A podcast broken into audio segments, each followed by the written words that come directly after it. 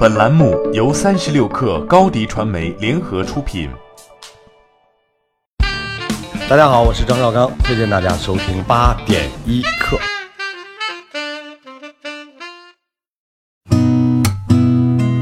八点一刻，听互联网圈的新鲜事儿。今天是二零一九年十二月十八号，星期三。您好，我是金盛。苏宁昨天召开二零二零年度工作部署会。苏宁控股集团董事长张近东透露，二零二零年苏宁将重点加大智慧零售基础设施方面的投入，将新增各类互联网店面一万家，同时将加大技术人才一千二百工程管培生等各类人才的引进，计划新增人员八千人。据了解，苏宁新增科技、物流等领域基础设施投入将不低于四百亿。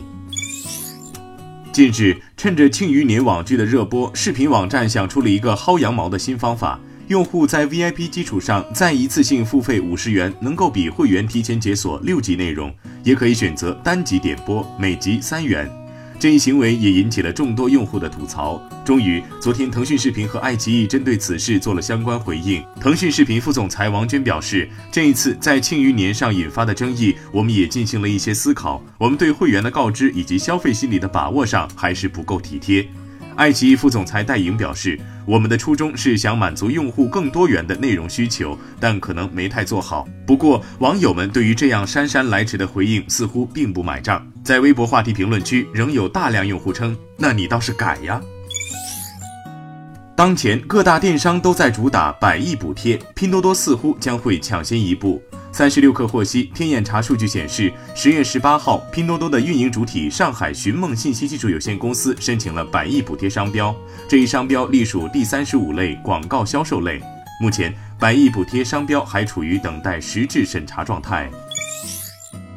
此前有报道称，一家美国人工智能公司使用高质量 3D 面具成功欺骗人脸识别系统，完成购物支付程序，包括微信和支付宝。对此，支付宝团队回应称，此前试图联系这家企业获取详细信息，但是对方将这一新闻及视频下架，没有提供更多信息。微信方面回应称，目前已采用多项技术，可有效抵御视频、纸片、面具等攻击。此外，支付宝和微信全都表示，如果出现刷脸支付导致盗刷，可申请全额赔付。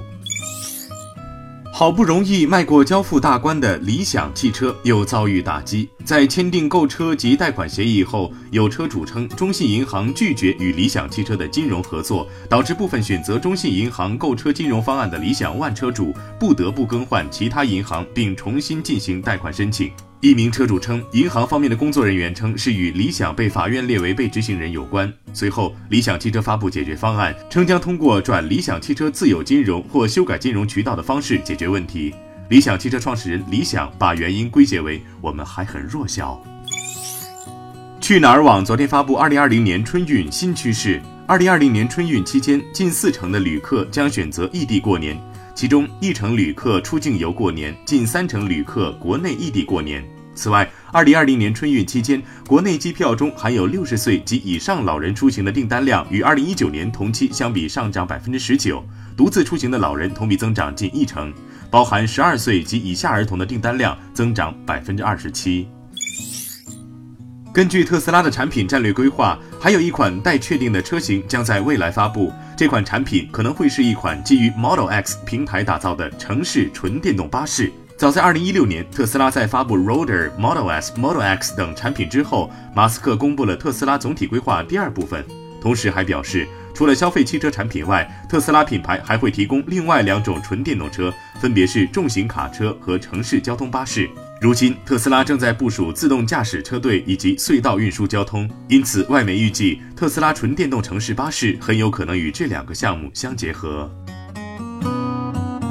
八点一刻，今日言论：中国工商银行网络金融部总经理钱斌说，金融科技已经成为金融服务的重要基础设施，赋能小微金融服务提质增效，推动金融服务的需求方与供给方共同受益。一方面，金融科技改变了金融的载体、渠道和技术，但没有改变其本质，所以商业银行仍应该围绕客群的特点，专注打造品牌、客户、信息方面的综合竞争能力。另一方面，金融科技重构了商业银行的模式、服务和产品，也提升了效率。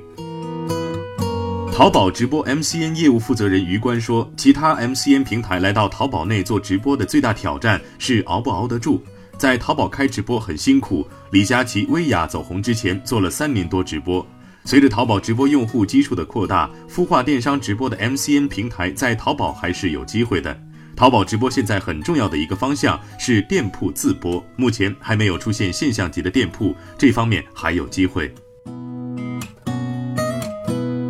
好，今天咱们就先聊到这儿。编辑崔彦东，我是金盛，八点一刻，咱们明天见。